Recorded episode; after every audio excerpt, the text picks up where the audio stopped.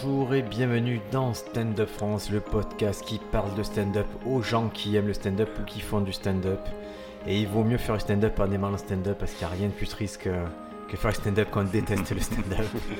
je m'appelle Briac et je suis accompagné de Bédou. Et bonjour Briac, bonjour Sofiane et à tous les podcasteurs et podcastrices de Stand Up France. Alors, quand tu écoutes un podcast, tu es quoi? Je suis listener, écouteur, je sais pas ce que je suis. J'écoute pas de podcast moi. D'accord, on va trouver un nom officiel. On va trouver un nom, ouais. Un suiveur. Un suiveur, un follower. Sofiane. Bonjour, bonjour tout le monde. Bonjour Briac, bonjour Bédou et bonjour à tous les suiveurs. voilà, c'est bien. Non, mais il faut trouver un nom. euh, Qui vous savez, chacun a son petit nom de, de communauté. Nous, ça peut pas être les stand-uppers parce que les stand-uppers, c'est déjà un- C'est déjà une fonction, ouais. les stand les stand-up Fran- François. Ça fait bizarre. Bon, ça fait c'est- à la fois stand-upper et nationaliste. Stand-up François, Salut stand-up François. les stand-uppers qui vont faire des Le premier podcast qui parle d'humour et de royalisme. Alors, peut-être les suffeurs. Parce que stand-up France, c'est SUF. Suffeurs. Suffure, les chiffres. Les Les suffeurs. chiffres, non.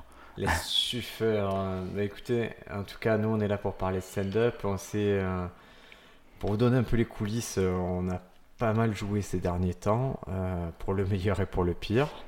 Là, on Ouais. revient d'une scène où, justement, on va parler d'un petit calcul que j'ai fait qui, que j'invite tout le monde à faire. Hier, on a joué euh, à Aix, qui est une ville à côté de Marseille. Il faut compter une demi-heure pour y aller en voiture. Ouais. Donc euh, nous on y allait, euh, en gros la scène avait lieu à 20h30, nous on y allait à 19h pour un peu aider à l'organisation. Du coup on part 18h30. On arrive là-bas à 19h15. Après on est d'organisation, ça commence à 20h40 à soirée, ça finit à 22h30. 22h30. Facile. Un peu le temps d'aider à débarrasser et tout. Donc ça veut dire que tu peux quitter Aix à 23h. Moi je fais le choix de quitter Aix à 23h, j'arrive chez moi à 23h30.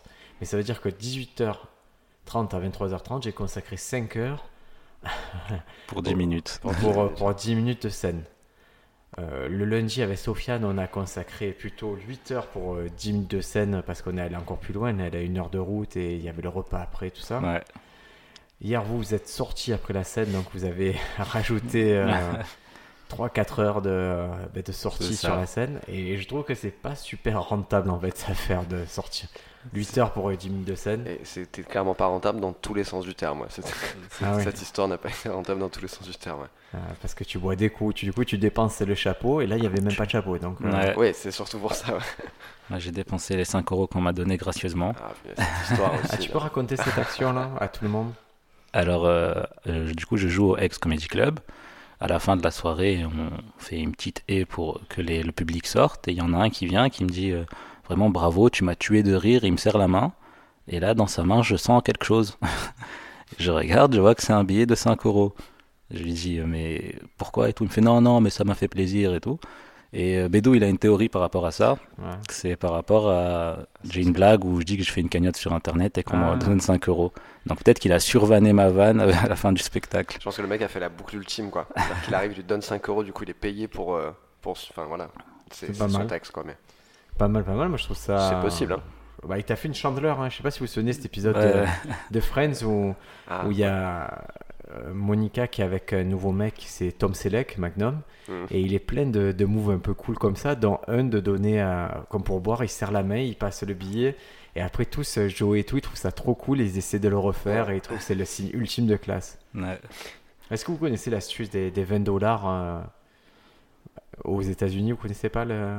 Je crois tu pris nous en un avais- épisode de Curb Your Enthusiasm avec ça. Ah, il y a ça? Je crois qu'il y a ça. ouais. C'est en gros, c'est quand je tu crois que tu vas. avais parlé quand tu étais revenu de New York. Avec, quand tu vas d'un hôtel ou quoi à Vegas, ouais, ouais. Tu, euh, tu vas faire ton enregistrement euh, et tu dis. euh, et quand tu passes ton passeport et tout, tu mets un bon billet de 20 dollars et tu dis est-ce que vous auriez pas un petit une moyen d'être surclassé? Et la personne le regarde et des fois elle te met un surclassement, une suite au lieu de, de la chambre et tout. Ouais. Et s'il n'y a pas, ben, elle, te, elle est d'usage qu'elle te rende ton billet, toi tu leur donnes un plus petit billet. Hmm. Et s'il y a, le mieux c'est de mettre 30-40 dollars et là tu es sûr que tu auras. Mais C'est- ça vaut le coup, hein, ça, tu Ouais, gagnes C'est beaucoup. la politique du tips euh, avec intérêt, quoi. Donc en fait, si tu t'es fait tipser hier, Sofiane, Ouais, mais c'est dit tips. pour voir. Ben, c'est ça, hein, mais c'est. C'était toi la serveuse comme le Et début coup, de la je scène dois dans faire? Je dois, je dois le quoi. surclasser. Tu, tu es ça sur place. Tu as Tu les as donné. donné ce qu'il fallait. Ils ont payé après. Allez, moi je vous propose qu'on parle un peu de stand-up. On a vu des spectacles dont on n'a pas parlé ces dernières semaines. Et Ouais. je vous propose qu'on parle en premier du spectacle qu'on a vu le plus récemment. C'est Pete Davidson, A Live from New York. On- Il est sorti il y a deux jours. Ouais.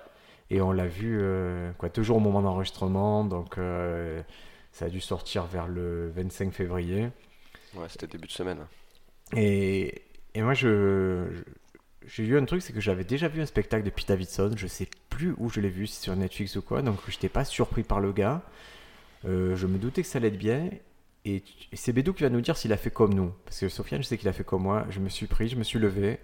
Je me suis dit, ok, aujourd'hui, j'allume pas le téléphone. Je me suis mis sur la télé le, le spectacle. Et je me suis regardé avec une couverture au petit déjeuner tout le spectacle de Pete Davidson qui dure 45 minutes. Et j'ai vraiment pris. Au début, je décrochais beaucoup. Euh, J'étais assez. Mais après, quand je suis rentré, j'ai pu, je me suis plus distrait. Et vous, ça, ça a donné quoi? Euh, moi, je l'avais commencé quand je vous ai envoyé le message là pour vous dire ouais, ça, ça vous dit, on regarde ça.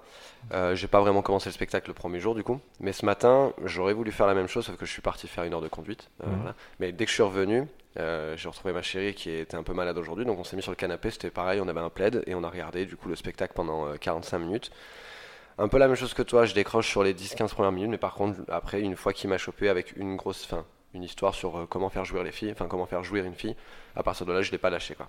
J'ai apprécié, euh, j'ai énormément apprécié sa manière de, tu vois, de construire ses phases où euh, on a l'habitude de voir des choses qui sont très crescendo. Lui, il joue avec l'art du contretemps, tu vois, pour faire une analogie avec la conduite, c'est-à-dire qu'il va monter en première, il va passer la deuxième, il rétrograde en première, puis ensuite il passe direct en troisième. Vous voyez où un peu ou pas? La première est une vitesse courte qu'on n'utilise jamais, Bédo. Ouais, non mais. ok, oui, mais Là, au j'ai fait le moniteur. Ah, Sofiane, Stand-up. toi, tu l'as vu comment Euh, alors, euh, moi, faut savoir que c'est, ça, ça va paraître anodin, mais en fait, euh, je suis en coloc et mon coloc est au Maroc. là. Donc, Mhm. quand je me lève, je suis tout seul à la maison et euh, je, co- je commence le spectacle et moi, j'ai pas du tout décroché dès qu'il commence à me dire, euh, commencer avec son histoire de Louis C.K. J'avais vraiment l'impression d'avoir un mec dans mon salon qui est en train de me raconter ça live. C'est pas décroché, mais si tu vois, au début, j'ai eu des problèmes d'attention. C'est-à-dire, je me dis, ok, je vais me prendre euh, un truc à boire. Je revenais et tout.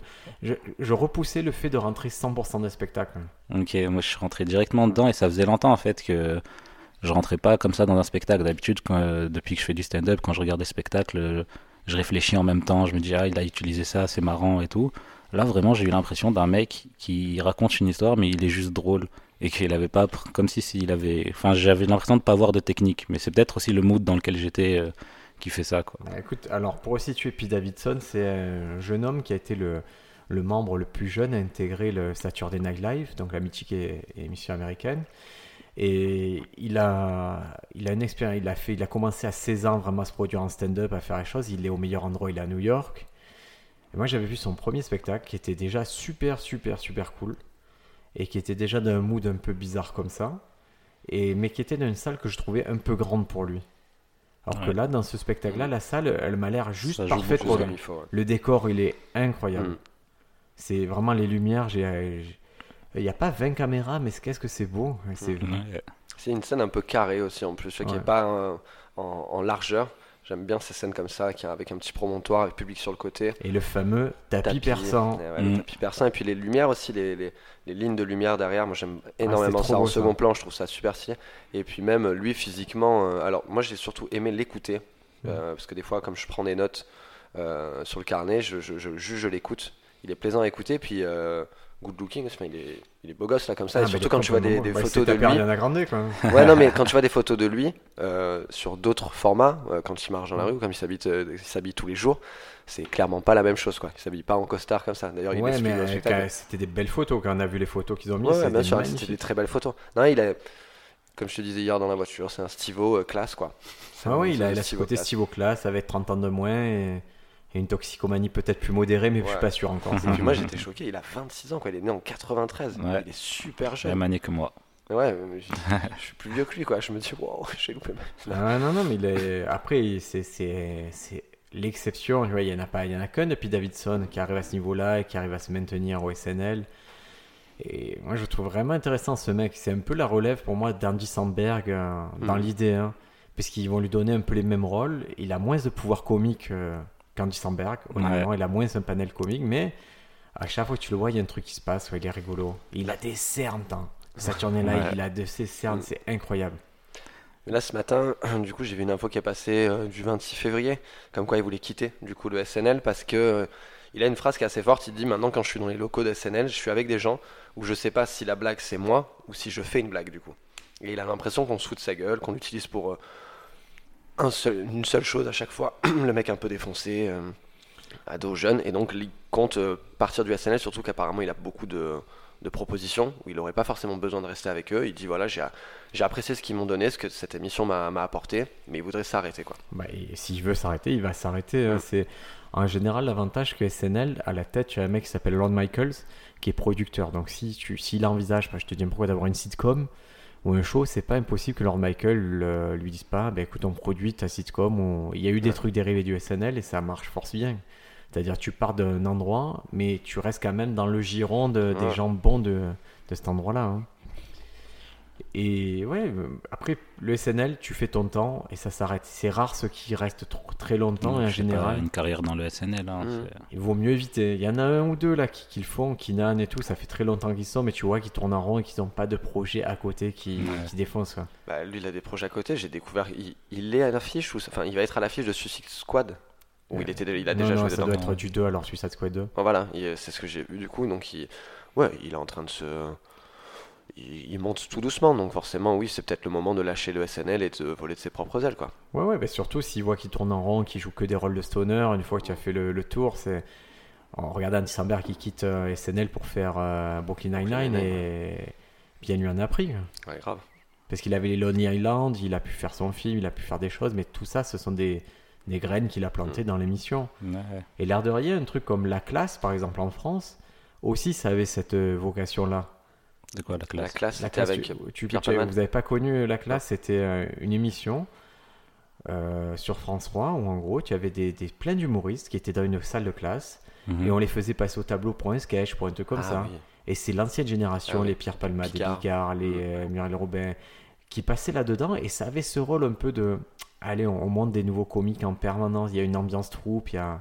Ouais. C'est un peu l'ancêtre d'On demande qu'à en rire, mais sans ce concept un peu putassier d'On demande qu'à en rire Mm. où il y a l'échec qui est, La qui note. un peu au centre Mm. du truc. hein. Mm. Mais t'as as beaucoup d'émissions de, de, de la classe du coup qui sont encore accessibles sur, euh, sur YouTube. euh, où tu peux voir bah, du coup ouais, tous ces mecs qui dé- Muriel Robin qui départ, hein, qui, qui débutent et euh, c'était hyper Et tu, intéressant. tu voyais le- un peu le, le début de certains sketchs, c'était un comedy club filmé mais bizarre. Ouais, euh. Mais c'est vrai que le SNL, ça a cette vocation d'avoir une petite euh, troupe avec des gens. Euh, moi, déjà, du SNL, j'ai vu plusieurs stand-up. hein. Il y a Michael Shea, vous l'avez vu, Michael Ouais. Shea, il est très fort. Il a fait. euh, Ah, ben ça, Bédou, il faut que tu le vois. Michael Shea, il a deux stand-up, ils sont trop cool. Mm. Euh, Il y en a pas mal qui sont partis de là. Avec... Seth Meyer, c'est euh, c'est l'ancien du SNL. Tiffany euh, Haddish, non Non, Tiffany- moi, je la revois pas dans le SNL. Ok. Mais c'est. En tout cas, c'est une émission qui, euh, qui est mythique, mais pas pour rien. C'est parce que vraiment, ils détectent des talents et, et ils les amènent plus loin, largement. hein. Ouais, c'est la passerelle entre. euh, tu fais des comédie clubs tranquilles et après tu passes à une carrière euh, où Ah, tu tournes, quoi. Exactement, parce que je crois que voilà, pour eux, il y a encore ce, ce truc de stand-up, t'amènes à la télé, la télé t'amène au cinéma. Quand on voit le documentaire, là, Inside Jo- Jokes, Ouais, t'as. euh, Comment elle s'appelle la blonde, là Euh, L'alcoolique? ça va. Alain Cholino, Rosebud. Rosebud, voilà. Ouais. Euh, Après, juste pour rire, on voit le. Enfin, on voit l'évolution de chacun et elle, elle a directement, elle a été prise au SNL, on la voit préparer des trucs euh, pour le SNL et c'est ça qui a fait le. C'est après le juste pour rire, il y a l'étape SNL quoi. C'est Ouais, ben, en tout cas, eux, en New York, il faut être conscient que c'est. C'est leur rêve, c'est d'être appelé sur l'émission. ouais, voilà. Parce qu'ils savent que ça a changé le destin, que ça a révélé beaucoup, beaucoup, beaucoup de monde. On le voit même dans, dans Crashing aussi, il y a la meuf qui se fait appeler par le SNL, c'est vraiment le central dans, dans la vie de Place stand-upper. l'impro, c'est la même. Ouais, ouais, voilà. C'est Et, et pour revenir au spectacle de Pete Davidson, euh, alors ce qui est intéressant, ce spectacle, c'est je, ça a l'air évident qu'en fait, on- quand, le spectacle commence, on ne montre pas le début du spectacle. ouais. C'est le spectacle est déjà lancé. Mm. Il est déjà sur une narration euh, qui implique euh, Louis C.K., donc c'est super accrocheur. Et, et en fait, c'est drôle de faire ce choix de, où on le voit pas rentrer sur scène, direct dans l'action, direct avec lui. Et même après, il y a une petite coupure à la fin de cette histoire et on repart sur une autre histoire. On sait pas s'il a fait avant ou après. Ah, tu penses qu'il y, a eu- il y a pu avoir un truc temporel euh, Bah, quand il fait Louis C.K., quand il finit la phase, il y a une autre coupure et avec le début du spectacle. Le, En Oui, il a un petit euh, générique, un, petit un bandeau petit avec son générique nom. live, euh, live from Ouais, ouais, c'est tu as eu la phase Louis C.K. et euh, après c'est comme si euh, on sait pas dans quel ordre tout ça a été joué. Je suis- En tout cas, ça marche bien. Ça Ouais, marche, ça marche super bien, c'est- intéressant. On en avait parlé sur les derniers podcasts en disant que c'était souvent un peu la même mécanique de dire bon bah merci, bonjour Seattle, nanana. c'est les- Ouais, c'est là, il a l'opener, zappé voilà. tout ça. Bonjour New York et tout. Voilà, c'est ça. Et donc ce qui est cool, c'est que bien là au moins on arrive et c'est euh, c'est déjà le ouais comme tu dis c'est déjà lancé hein, avec une histoire forte. C'est c'est c'est hyper intéressant effectivement de, de démarrer euh, le, le la lecture. Enfin Bah, regarder un show comme ça. Il y en a beaucoup qui commencent à réfléchir à euh, faire du stand-up et montrer du stand-up euh, via Netflix avec euh, T'avais cette meilleure qui avait mis un bouton pour, euh, pour skipper toute la partie politique. Ah oui, tu veux dire, oui, oui. Il y en a qui réfléchissent au, au médium Voilà, au médium, c'est vrai. C'est ça, ça commence à faire et je pense qu'on peut faire pas mal de trucs sympas. Là, justement, ça, ça, ça donne bien d'avoir un un storytelling directement sur Louis C.K. Tu rentres directement dans. C'est- c'est- c'est- J'avais pas vu comme ça, mais c'est vrai que ça peut être un choix de te dire, ok, je vais diffuser sur telle plateforme et je sais ce que veulent les gens sur la plateforme. Et du coup, ce qui est drôle, c'est que le spectacle est super court. Ouais, Donc je suppose qu'il a vraiment fait peut-être une heure, une heure et quart, oui, mais qu'il a gardé que, que la crème et qu'il nous dit, bon, ben Netflix, de toute façon, vous picorez comme ça, je vous balance que ça. Ouais, c'est ça. Et justement, ça, ça me fait penser à nous en ce moment. euh, on est beaucoup en train de réfléchir à comment diffuser des vidéos, à comment couper tout ça. C'est ça- c'est intéressant de voir que c'est pas le même médium et du coup réfléchir à comment arriver à. YouTube, c'est un langage, Netflix, c'est un langage, j'imagine qu'Amazon, c'est un autre langage. Ouais, ouais. Et il faut, il faut s'accorder à chaque fois. Et de la même façon que Instagram, c'est pas la même chose que Facebook. Il faut, faut réfléchir. Mais ça, c'est vrai que ça a l'air d'être le fruit d'une réflexion. Et, et ça aboutit à un truc qui est vraiment. tr- Moi, j'ai trouvé ça très sympa. Puis Davidson, par rapport à tous les stand-up que j'ai vu ces derniers temps, c'est celui où je me dis Ok, c'est cette forme de stand-up que j'aime. Et c'est là, souvent, qu'on dit Ah, mais le stand-up américain, la France, c'est pas pareil et tout. Quand je vois ça, je me dis Ok, j'ai pas d'argument pour, euh, pour étayer ça, mais c'est clairement quelque chose qu'on ne, verra- qu'on ne voit pas en tout n'existe cas. pas en France. Ça n'existe pas en France. Le mec est juste là. Et j'ai une petite théorie sur ça, par contre, au final. C'est que je crois que c'est un stand-up de mec connu. Ouais, alors j'y ai pensé en regardant aussi le, le spectacle parce que clairement les phases de storytelling des fois sont très longues où il y a c'est c'est- enfin il y a pas pas cette efficace de voilà ouf, hein. c'est pas cette Ouais, recherche ouais. d'efficacité et je me suis euh, dit si moi je joue ce texte là est-ce que j'ai la même compassion du public enfin c'est la même adhésion du public ou pas? Ou est-ce que euh, tu sais ces fameux moments où tu es en train de faire un gros storytelling sur scène et que tu vois des gens leur, regard il part tu vois et leur regard il part leur tête elle descend et je me suis vraiment mis à sa place et je me suis dit, bah, la différence entre lui et moi, c'est que bah, le gars est au SNL, il a 26 ans. euh, J'imagine qu'il y a aussi toute une histoire par rapport à lui avec son père et ce, ce fait que son père est Ouais, mort. c'est dans- connu, Voilà. c'est connu. c'est Donc, connu, euh. Moi, c'est là où je me suis grave attaché à lui aussi et que j'ai fait plein de recherches sur son daron après derrière. Il a une Mais belle ça- tête aussi. mais dans son premier spectacle, euh, là, ce qu'il fait dans ce spectacle, c'est qu'il consacre les dix dernières minutes ou Hmm. à des blagues sur le septembre. Et dans son premier spectacle, il faisait des blagues et c'était vraiment plus, plus hardcore et plus fort, ces blagues sur le septembre. Mais c'est assez intéressant de se dire, bon, ben, je dois l'adresser à un moment que mon Hmm. père, il a fait ça. Et je trouve, je, trouve ça, je trouve ça pas mal, en fait. Je trouve ça Ouais, vraiment pas mal. hein. adoré son close-up sur euh, quelle est la transmission euh, que lui a donné son père et du coup il va rechercher envers, vers ses anciens, enfin Mhm. les amis de son, son daron et euh, chacun a toujours une petite, un petit retour euh, gentil et puis après il tombe sur un mec qui est fou et qui lui dit un peu la vérité va- sur on son père. spoiler. Non non mais, enfin, non mais j'ai mais trouvé ça. pas mal. En tout cas, c'est la construction classique avec. euh, euh, ce qui est intéressant, c'est qu'on retrouve des éléments qu'on retrouve dans le stand-up, c'est-à-dire euh, des trucs avec des personnalités célèbres et tout. mais Ouais, c'est un peu mis à un autre endroit. Il a toute une phase sur Ariana Grande qui est. Moi, je trouve ça pas mal parce que c'est. Au lieu de dire les, les choses comme certains, comme Aziz et tout, vont vraiment l'adresser, mais quelle est notre place dans Ouais, ce truc-là Lui, il dit juste ça m'est arrivé. Il y a un truc qui m'est arrivé avec Ariana Grande. En gros, elle m'a, craché dessus en, en couverture de Vogue. Enfin, si c'est moi qui avais fait ça, ma carrière serait finie. Je serais Mhm. mort. Et c'était. euh, euh, Ça ça m'a fait penser un peu, euh, dans, dans un tout autre style, à Jarod Carmichael, ah, dans ça la façon hein. ouais, de, de, de délivrer, en fait. De, juste, je suis là, je raconte des trucs, et c'est juste moi qui suis drôle, c'est pas... On te dirait les deux sont potes, ça te, ça semblerait pas bizarre. hein, je Ouais, pense. ça me Mais paraît il pas a, cette phrase, il a cette phrase à un moment qui est assez important, je trouve, où il dit euh, Des fois, on dit des choses qui nous font ricaner. Vous savez, il fait une vanne, Ouais. il se fait rire tout seul comme ça.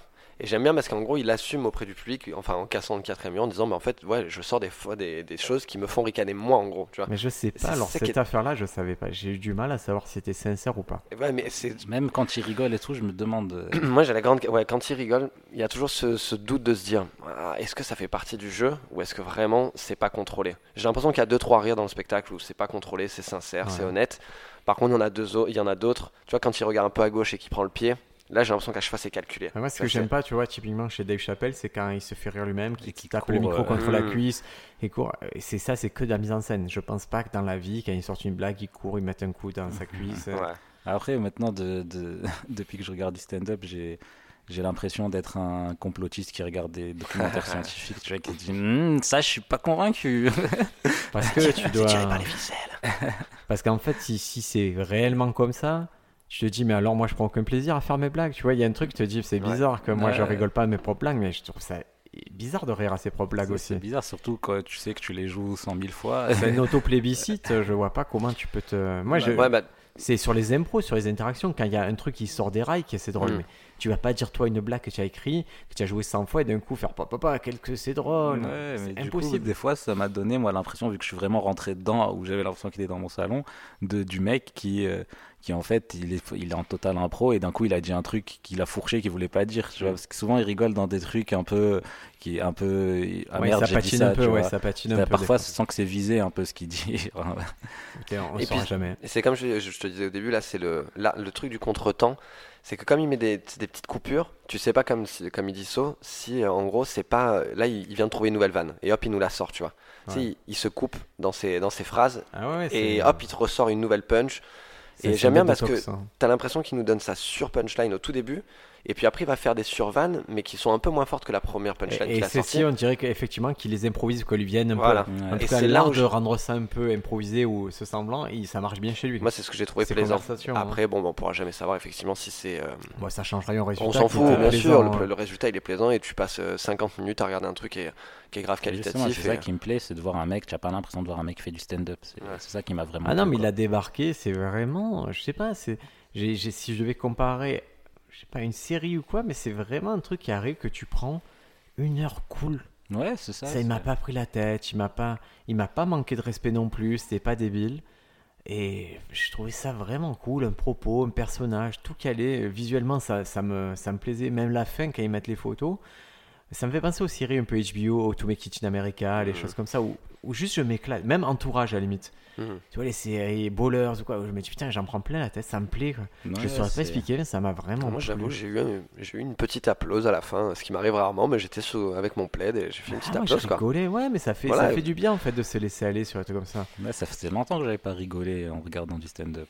À rigoler à. Ouais, et puis ça, sans- comme un con. Tu sais, derrière, t'as pas de, ni aucune jalousie, ni, ni aucune méchanceté en disant c'était pourri. mais voilà, c'est C'est lui. c'est- très bien, c'est 50 minutes, allez, je peux continuer ma journée, c'est- ça m'a fait du bien. Comme tu dis, il y a des stand-up, nous ça arrive de voir des trucs euh, français ou pas français, mais qui sont énervants vite en fait. Ouais. Ou vite, tu te dis putain, pourquoi tu danses? Pourquoi tu fais ça? Tu me, tu me saoules. tu me saoules. Pourquoi tu parles de ça? Et. Ah, bah tiens, je vais, je vais parler d'un d'un autre petit sujet du coup. Je, fais, je mets un petit jingle. euh. J'ai acheté un livre. Tu as acheté un livre. Et ça s'appelle le guide presque parfait pour réussir euh, dans le stand-up, un truc comme ça. Presque parfait. d'Étienne Balassi.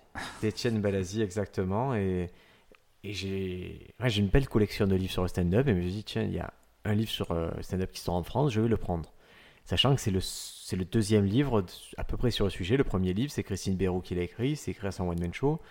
Et, et ça date un peu, c'est pas mal. Je pense que c'est une bonne initiation euh, pour mettre voilà, les, les, les, les, doigts de pied dans l'eau du bain, mais c'est pas le truc euh, pour le stand-up. J'adore cette expression, pardon. Et, et là, d'un coup, je, je me retrouve avec ça, le guide presque parfait avec une promesse qui est forte. Et je l'ai lu, je vous jure, au bout de quatre pages, je commençais à crier, mais à crier fort, fort, fort.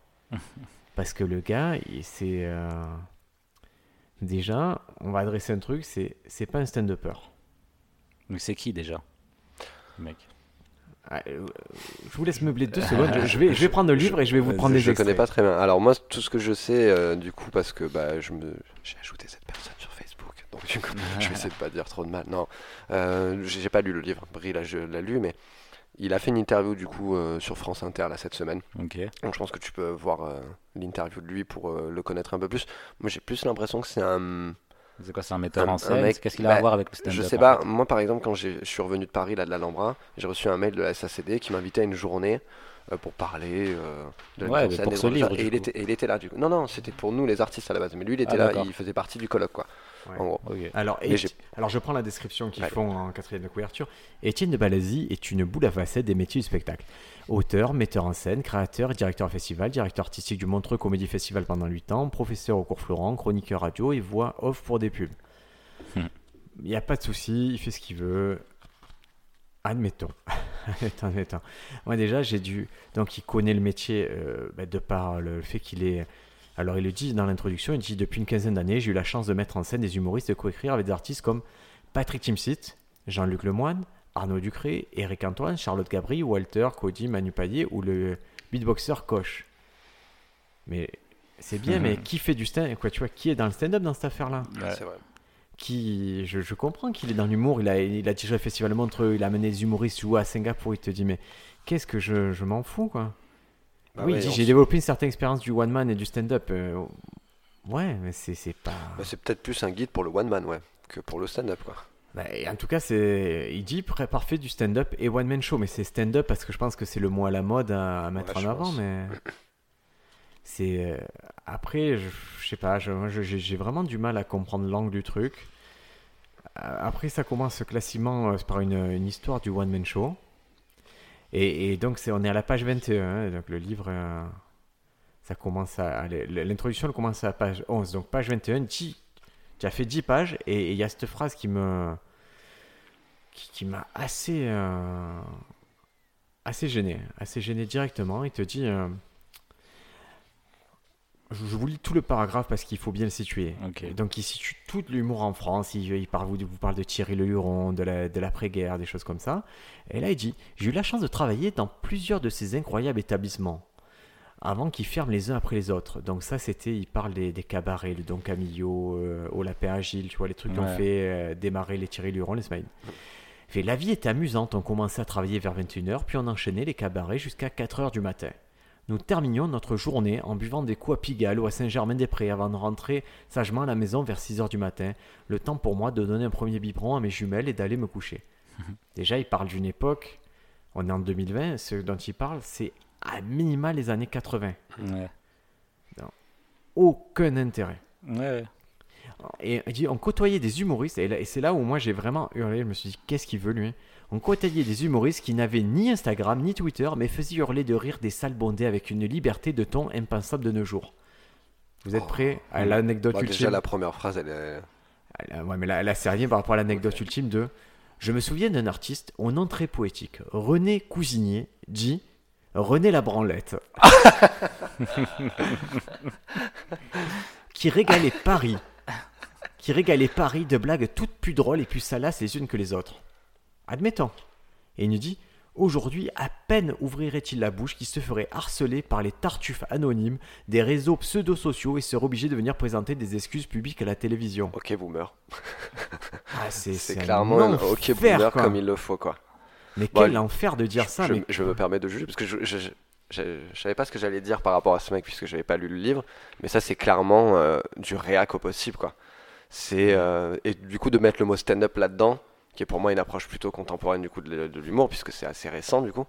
euh, c'est super vieux jeu de dire ça quoi. Ça me fait penser au mec qu'on avait vu, le patron du bar, on avait joué au Blackstone à Marseille, Ouais. euh, qu'on avait joué devant des gens qui mangeaient des pizzas avec le match euh, de foot en fond, et que le gars nous avait dit bah, si vous n'avez pas fait rire les gens, les gens vous ont pas écouté, c'est parce que vous n'avez pas de talent.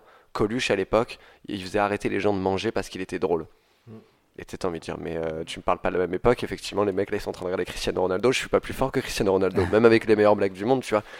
Et ouais, c'est très compliqué de mettre ça dans les mains d'un gamin de. Enfin, d'un gars de 16 ans ou 17 Bah, ou surtout 18. c'est à la page 10, tu vois, le mec Ouais, il, ouais. dévoile, il, il dévoile pas mal sur sa façon de penser. Il n'y a pas de tartuffe des réseaux sociaux. Il y a les- l'époque. En fait, à la limite, c'est presque une. Il fait une autobiographie de son rapport avec l'humour. Et ça encore, C'est le guide pas... du stand-up des années 70. Mais c'est pas le guide. de- Il sort en 70, ce livre il est bien.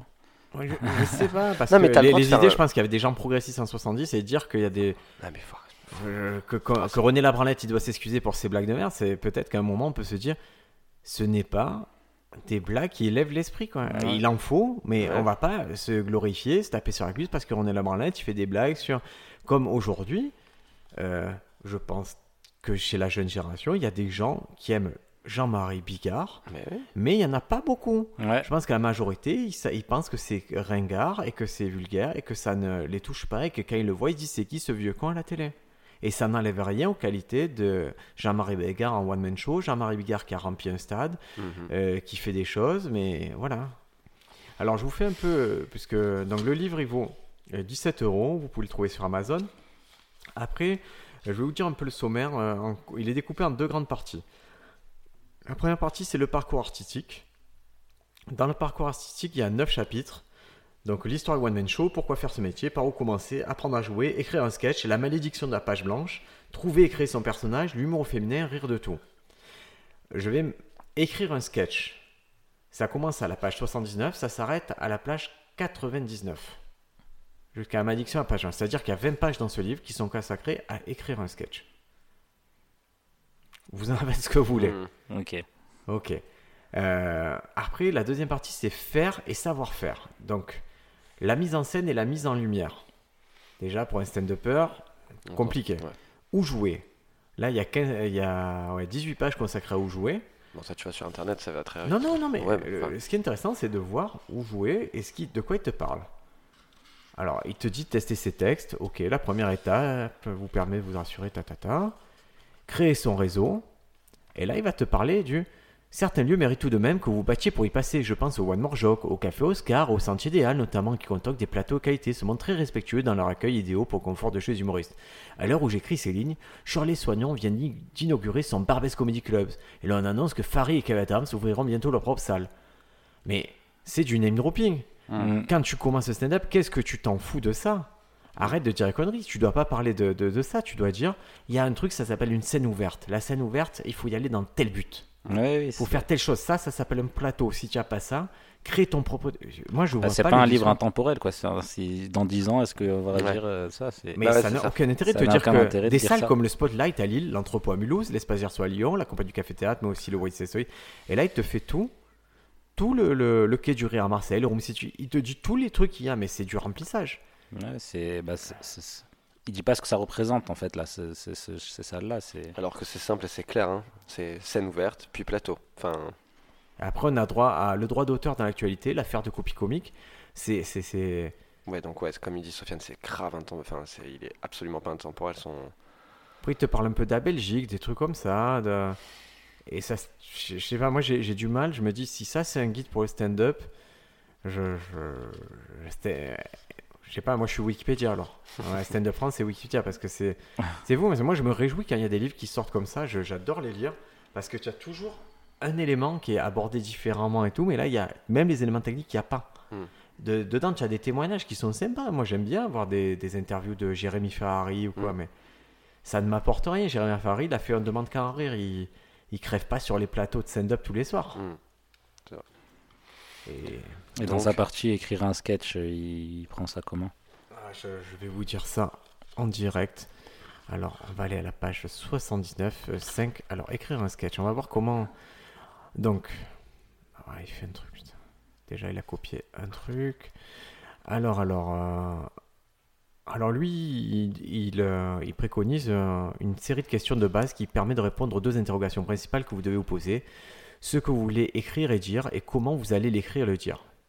Donc il propose un outil qui aide en cours d'écriture à vérifier que tu suis toujours ta ligne directrice, car tu es jamais à l'abri de perdre les détails, de partir dans une direction, blablabla. Bla Donc là, il vous propose ce truc, le conducteur d'écriture. Quel est le sujet de mon sketch? Quel est le thème au point de vue de mon sketch? Quel est le pitch? Qui est mon personnage? Quelle est la forme idéale pour faire passer le message? Alors, je vais vous détailler tout. Par exemple, quel est le sujet de mon sketch? C'est de quoi je parle. Mhm. Quel est le thème ou mon point de vue? C'est qu'est-ce que je veux dire dans mon sketch? Quel est mon point de vue sur le sujet de mon sketch Donc c'est la même phrase qu'il a recopiée dessus. Ouais. Quel est le pitch? Comment puis-je résumer en une phrase que raconte mon sketch, ma chronique, mon passage de stand-up? Et Il va falloir comprendre qu'une chronique c'est pas du stand-up Ouais. et que stand-up c'est pas la chronique. Quoi, Il faut, C'est deux exercices totalement différents. je- tu peux pas, tu peux pas faire des vidéos sur comment bien jouer au foot et au volley et au basket en même temps. En vrai, tu peux faire des vidéos sur comment muscler tes cuisses. Ouais. C'est pas la même chose. Alors, qui est mon personnage? Donc, il dit qui parle, pourquoi elle ou lui, est-elle ou, ou est-il indispensable pour faire passer mon message? Et cinquième, quelle est la forme idéale pour faire passer le message? Stand-up, sketch ou chronique? Hmm. Et après, Et après, il te résume le, en gros un sketch, c'est un plan, c'est à la prémisse, le développement ou l'illustration de la prémisse, l'histoire et la fin, la chute finale.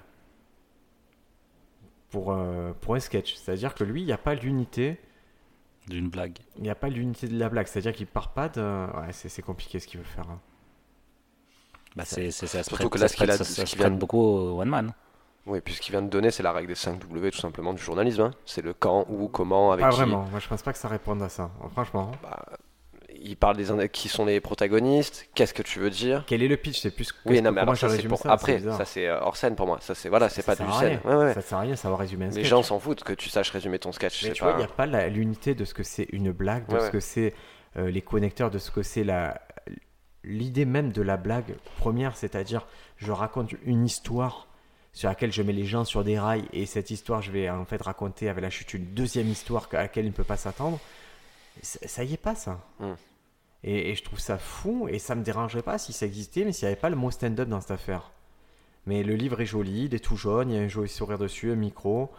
Euh, il y a, c'est Est-ce qu'il est-ce qu'il met, enfin, est-ce qu'il rajoute des informations supplémentaires à ce qu'avait déjà écrit euh, Christine Bérou Ah non, non, non. Ouais. Non, non, euh, moi, je, euh, Christine Bérou, je trouve vraiment le livre largement Ouais, supérieur. hein. lui aussi, tu me l'avais prêté, j'avais trouvé ça hyper efficace quoi. Il est, il est bien, Christine Bérou, parce qu'il met du vocabulaire, Mm. il t'explique tel type de vanne, tel type de vanne. Et, et puis, elle a eu. euh, elle, est, elle, elle a fait un deuxième livre, c'est comment écrire euh, une chronique. Chronique, ouais. Parce qu'elle sait que c'est pas le même taf. Mhm. Et, et voilà, c'est. Quand je me suis mis à faire un format chronique, euh, bah, son deuxième bouquin m'a vachement aidé parce que quand j'ai commencé les chroniques, j'avais l'impression que je devais écrire un stand-up. Alors ça n'avait rien à voir puisque déjà il n'y a pas le rapport au public, déjà d'une part. C'est-à-dire que tu enlèves tout ce qui est euh, attitude euh, physique, tu vas être que sur du paraverbal et du verbal. Et euh, effectivement, c'est pas du tout les mêmes intentions dans l'écriture et comment tu racontes ton histoire parce que tu dois rester en fait sur. À la limite, dans un sketch, tu vas pouvoir ab- aborder plusieurs angles alors que sur une chronique, c'est comment tu vas étirer un angle jusqu'au bout. C'est euh, c'est ça le but de la chronique puisque c'est en gros le format de, de 2 à 4 minutes. Ouais. Donc voilà, c'est là la, la- la différence diamétrale entre une chronique et le stand-up, c'est ça. Alors que sur un stand-up, stand-up, pardon, tu peux faire 10 minutes en abordant 5 angles différents sur une prémisse. Quoi. Et là, donc, et surtout, il y a pas mal de passages où, où il va, il va prendre un, un sketch et il va le décomposer. Et donc, c'est, euh, c'est quoi, c'est, c'est juste, il y a le sketch, il dit, euh, il dit sa phrase et après il analyse la phrase. Voilà, mise en situation simple, direct, on sait qui parle, visiblement quelqu'un classique. Ah, franchement, c'est pas une façon de faire du stand-up. À mon sens, c'est pas une façon de faire du stand-up. Et, et c'est dommage parce que moi, je suis pour qu'il y ait 20 livres de stand-up qui sortent, même si moi, j'ai, j'ai ambition d'en- de sortir le mien. Tant mieux, plus il y a de livres, plus les gens, quand tu aimes ça, ça te dérange pas de lire plein de livres. Il y en a pas beaucoup. Ouais, c'est sûr. Ouais, Moi, en anglais, j'en lis tout le temps parce qu'il y en a qui vont te dire Moi, je suis metteur en scène de stand-up et j'écris du point de vue du metteur en scène. Et, et c'est intéressant. Et le mec, il dit pas Il te le dit Je n'ai pas fait stand-up, mais j'ai mis en scène et j'ai des problématiques de metteur en scène. Je vais vous dire comment j'aide les gens. J'en ai un autre, c'est la comédie à l'oral. Comment la live comédie, ça doit exister et c'est pas d'écriture. Il s'en. Ben, c'est la réflexion de se dire euh, j'écris un livre pour dire quelque chose de nouveau qui n'a pas été dit de, de mon point de vue moi j'ai vécu ça donc Comme un travail de thèse, quoi. Tu Ouais, dois explorer un endroit que les gens n'ont pas touché. c'est clairement ça Et là, ça ressemble vraiment au livre qui est parfait pour euh, le petit neveu qui, qui a envie de faire des blagues et que je vais lui offrir ça. Mais il n'y trouvera pas. Honnêtement, il ne trouvera pas de méthode, il ne trouvera pas ce qu'il faut pour faire du stand-up, à mon sens. Bon, c'est comme pour notre soirée avec hier, c'était pas forcément rentable ce bouquin. Quoi. Ouais, ouais. ben. Mais surtout que s'il y avait Greg Dean, par exemple, euh, moi je conseille souvent à mes élèves à- à- en correspondance, je leur conseille de lire euh, Step by Step to Stand-up Comedy by Greg Dean, et qui est un livre un peu basique, mais qui s'intéresse vraiment à ce qu'est une blague. C'est-à-dire que le mec te lâche pas tant que tu n'as pas compris ce que c'est une blague et, et la mécanique de la blague, et comment écrire des blagues, et comment prospecter des blagues, et comment améliorer les blagues. Et du coup, le mec, il te lâche jamais sur la base, c'est tes blagues. Alors que là, tu vois, il s'intéresse plus à la mécanique de. Alors en sketch, il faut une introduction, après il faut des blagues, après il faut faire un petit rappel sur la blague, une boucle, un petit twist. Oui, ça, c'est on demande qu'à en rire. C'est pas le stand-up. Le stand-up, c'est autre chose. Ouais, c'est la discussion qu'on avait hier, Hier Bédou, justement. euh, De... euh, Moi, j'ai vraiment la pensée de d'abord il y a la blague, après tu vas réfléchir à ce que tu veux dire, mais sans blague, tu vas pas dire Ah, j'aimerais bien parler euh, du féminisme. Pour moi, ça veut rien dire.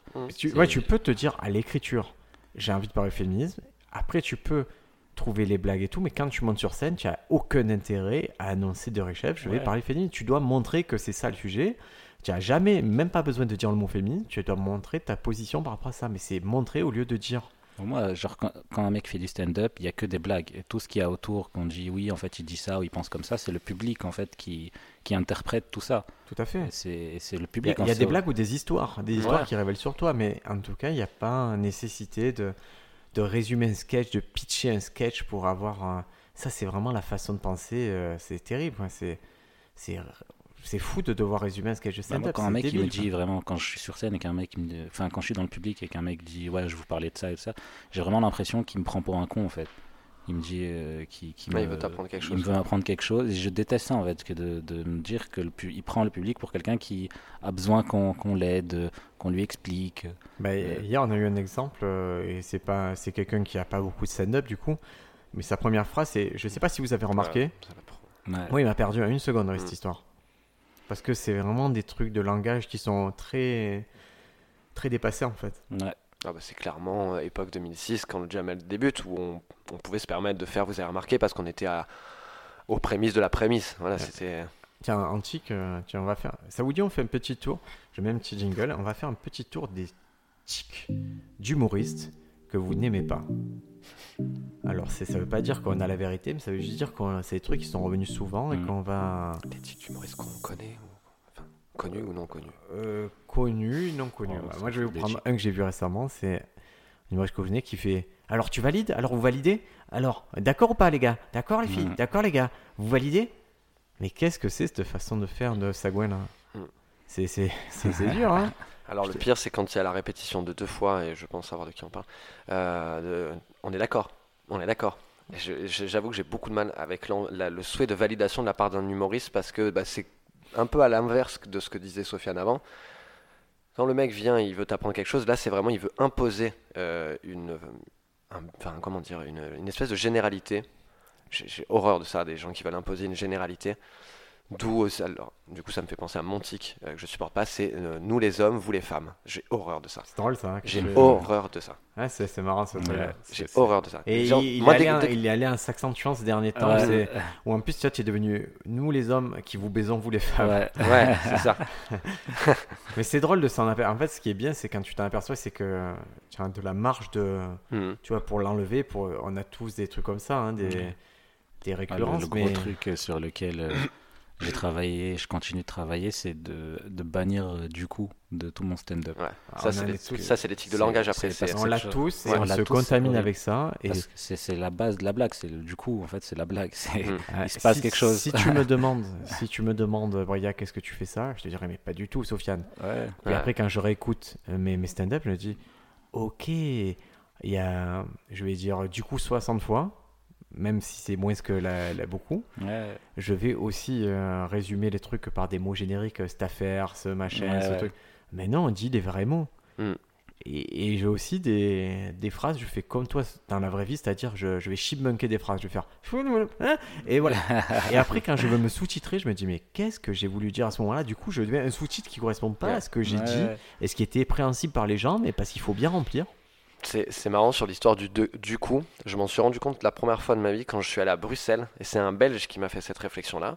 Euh, on boit un verre et il me dit Putain, Vous, les Français, euh, vous avez ce tic avec du coup.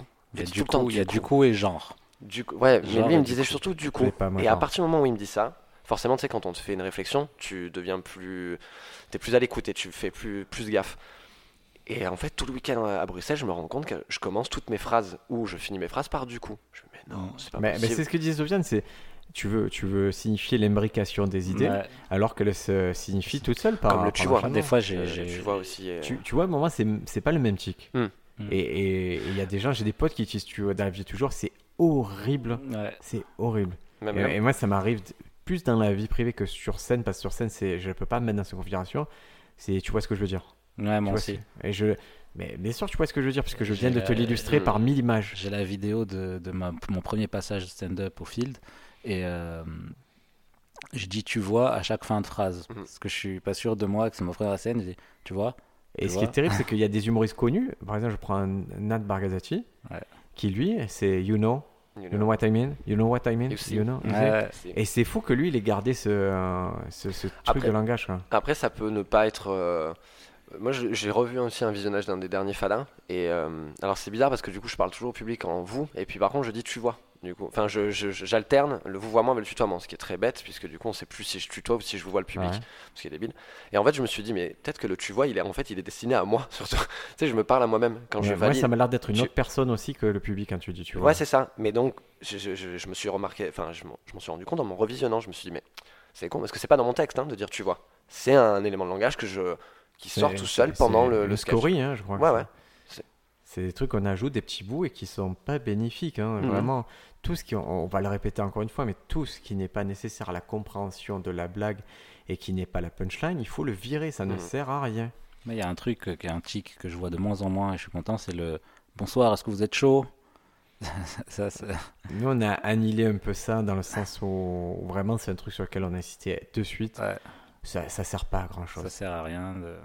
Ouais, tout à l'heure, j'avais, pour vous donner une idée, j'avais un, euh, un élève par correspondance à qui on a fait le cours là, via euh, Skype. Et en fait, il avait tout un openers avec euh, euh, Bonsoir, je suis arrivé en retard parce que si, parce que ça, blablabla. Et la blague, elle était enfin. J'ai fait Tu vas virer les- les- Ouais, tout et va à la blague. Et la blague, c'est qu'il est allé chercher son neveu et que, et que le professeur lui a dit Mets- Mets-toi en rang avec les, mets-toi en rang avec les autres élèves. Et parce que lui, il est petit. Et, et je trouve, je fais, mais au moins, c'est un opener, ça marche bien cette histoire-là, mais on- allons directement à ça. Évitons tous les trucs. J'espère que vous avez passé une bonne soirée parce que moi, j'ai passé une mauvaise soirée. Ouais, ça va ouais. pas. blablabla. Ah, le dernier open mic, c'est ce qui m'a un peu euh, gêné. C'était euh, la phrase qui est revenue allez 4, bien 5, 6. Parce que moi, ça va pas voilà, bien. c'est ça. Oh C'était. là. euh, c'est dur. Bon, après, ça, c'est des. Ça, ça le le débute, hein, c'est début, c'est au des erreurs qui tous, sont, hein. euh, un peu comme tu disais, c'est des erreurs qui sont presque nécessaires et c'est pas grave, Mais on le va principal, c'est de remarquer, de s'en rendre compte. Ouais, bien sûr.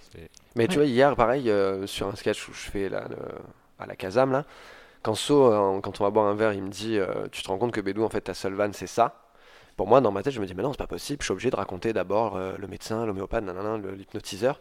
Et quand je suis rentré à la maison, je me suis dit Mais non, il a raison, je pourrais jouer comme ça, je- tout le monde comprendrait, et c'est une vanne, en fait, en soi. De, Et de jouer un personnage à la Kazam qui est un peu défoncé, qui est un peu. Ouais, y a la. Y a la Il dit en gros à la Kazam, c'est moi sous Taz à 6h du mat. C'est ça la blague. Ouais, qui n'a pas mangé pendant 4 jours, et au moins c'est bien parce qu'on on, s'en fout que le public sache qui est à la Casam, puisque je leur montre en fait clairement qui est à la Après, tout le contexte de, de l'hypnotiseur qui est aussi euh, homéopathe, moi, je trouve. Je trouve que c'est une, ça peut être une blague en soi, mais qui est pas Ouais, encore, qui est qui est pas, aussi encore. forte que. Ouais, C'est Non, vrai que ce là, que je disais juste, c'est qu'ils se rendaient pas compte que à la Kazam, ils pouvaient la mettre Hot Park. C'était une blague en ouais. soi. Que Ah oui, oui, sans, sans le contexte, elle existe. Mm. Et c'est Ah ça oui, que oui, parfois ils ont pas compte Bédou, c'est que ils se disent si j'enlève le contexte, j'ai plus de blague. je suis en amoureux de mes contextes. Et en fait, au final, je pense que j'en ai toujours besoin, mais je suis pas obligé de le montrer au public. Ouais, je vais le garder dans mon, dans mon, te- enfin, dans mon texte, dans ma tête, mais jamais. Enfin, je pense que c'est l'effort que je dois faire, mais je suis un amoureux du contexte. Je, je- je me dis tout. et Sauf que, bah, comme dit euh, Sofiane, c'est euh, beaucoup de blabla pour arriver à une vanne. Malheureusement, qui est du coup ça, ça très nous le dommage. fait tous, mais moi, ça aussi, ça m'arrive que quelquefois, je me sois attaché au contexte Ouais. et qu'après, je me suis aperçu que, ah ouais, mais la blague toute seule, elle marche. Ben, Mm. Du coup, je dégage la blague et quand ça me fait plaisir pour une raison X ou Y ou que le moment se prête, je me refais un petit coup de contexte, de... je me le relance de temps en Mhm. temps, mais en général, je me suis intéressé qu'à la moi, blague. justement, c'est le contraire. J'ai beaucoup de mal à quand je Ouais. pose un contexte, écrire des blagues. De faire du storytelling, par exemple, j'ai essayé, j'ai beaucoup beaucoup de mal à faire ça. Je comprends pas en fait la mécanique. Moi, ce que j'appelle contexte, c'est plutôt, des fois, c'est deux, trois blagues qui t'amènent à la quatrième. Mm. Et des fois, si les deux, trois blagues sont pas ouf, si, mais que la quatrième marche bien, ben, les- vire les deux, trois blagues pour Mm. passer direct à la quatrième. Et c'est ça que les gens, ils ont du mal à faire parce qu'il y a ce côté euh, tomber amoureux. Moi, je vois qu'il y a des gens qui tombent amoureux de leurs blagues et tout. Et ça me fait, ça m'emmerde, surtout quand c'est des élèves. Quand je leur dis ça, moi, je le ferai pas. J'éviterai cette blague, cette blague, ouais, cette ça blague. crée beaucoup de problèmes. ça. Et qu'après, je sûr. vois, je vois que sur scène, ils vont la faire pour se prouver quelque chose, pour me prouver quelque chose, mais bah, ça marche pas plus que ça. C'est, ça sert à rien. Par contre, les blagues qu'on avait identifiées comme fortes, elles sont fortes. Et tu vois, je sais pas, c'est, c'est compliqué. hein. J'ai un élève par correspondance qui a fait son premier passage à, à, à Caen. Et il y avait des blagues que j'avais identifiées. Je dis, ça ne passera pas, c'est pas très bon et ça t'apporte rien. C'est même pas que ça passe pas, ça n'apporte rien. Et les a faites, ben, c'était tout mou. Alors que les autres blagues, c'était fort, mais ça te tire un peu vers le bas. Mais c'est un truc, beaucoup de stand-uppers euh, qu'on côtoie qui commencent, ils, que, euh, pas à repérer euh, leurs bonnes blagues. Ah, ça, c'est, Et- euh, terrible. Hein. Et, repérer, fixer les bonnes blagues. fixer les bonnes Dire blagues. la blague doit être dite comme ça. Ouais, ouais. Et, et c'est fou, c'est parce que nous, on est dans un délire où quand on, on teste des choses, nous, on essaie de fixer les bonnes choses et surtout, on se fait des retours dans ce sens-là, d'en dire ça, cette fois-ci, tu l'as bien dit, ça, cette fois-ci, tu l'as mal dit. Ouais. Refais-le et du coup, ça nous aide à rentrer moins dans mon cerveau. Là, le sketch que sera en ce moment, il rentre dans mon cerveau bien parce que j'ai vos retours et que je me dis, ok, ils ont validé ce parti-là, c'était validé à à refaire. Et je pense qu'à la prochaine fois, je vais présenter une nouvelle chose et je me dis, j'attends votre retour pour me dire, ok, Mm. j'ai validé ça. Et il y a une structure où tout le monde est d'accord que c'est bon et le reste où, on se challenge un peu. Mais moi, j'attends vos retours aussi avec impatience à chaque fois parce que je sais très bien que j'ai ce- j'ai ce mal de repérer mes bonnes vannes. En gros, je vais partir de la maison, je vais me dire, ok, pour moi, dans ma tête, mes plus grosses vannes, c'est ça. Et en fait, j'arrive sur scène et c'est totalement l'inverse. Clairement, hier, euh, truc du dentiste opticien, je pense que ça va, ça va énormément cartonner parce que je la teste à Sofiane, ça, la fait ça le fait marrer. Et là, pas de retour. Je là, non. c'était pas fort, hein, c'était pas très je fort. pense mais qu'il y a potentiel à cette Mais blague. Ouais, non, mais Non, mais la pour- mécanique de la blague, je l'aime, mais la, la Mm. blague en. La blague elle-même, elle est Mais pas. ce que- en soi, ce que j'apprécie, c'est que du coup, bah, le regard extérieur, vous deux, ou d'autres personnes même, hein, on repère les, les bonnes vannes. Moi, ça me rassure. Ça me permet de très vite euh, détomber amoureux, enfin, de, de, de plus être amoureux de mon contexte et de me dire, bon, mais il m'a fait du bien pour moi, là, pendant une semaine avant de le jouer. Mais ça, c'est vrai que c'est- c'est aussi- si on jouait tous les soirs, ça se passerait beaucoup plus vite, tu vois. C'est Ah, on- bien sûr. voilà, on aurait perdu pas le- et- Lundi, on perd le contexte. Mardi, on va à la vanne. euh, Mercredi, on fait la survanne. euh, jeudi, c'est la boucle. Et le vendredi, t'as tout pété. Enfin, tu fais un tight five. En ça gros, tu vois, serait- ça serait, euh, l'idéal. quoi. ouais. Ça serait Non, l'idéal. on l'a pas. Mais c'est- Il y a- il y a- hier, je parlais avec une, une stand-up qui commençait, que je lui expliquais, il faut que tu aies tes bonnes vannes et tout. Et elle me dit, euh, et elle a une bonne vanne, et elle me dit, euh, ouais, mais cette vanne, je l'aime pas, ça me fait pas rire. Je dis, mais en fait, c'est. Et Genre, ça fait rire le public, et elle, ça elle m'a dit, mais ça me fait rire sur le moment. Et euh, mais maintenant, ça me fait plus rire. Je dis, mais en fait, c'est- si tu fais ça, tu vas jamais écrire de blagues de Mm. ta vie, en Et fait. tu valides rien en fait. Tu vas Ouais. rien valider.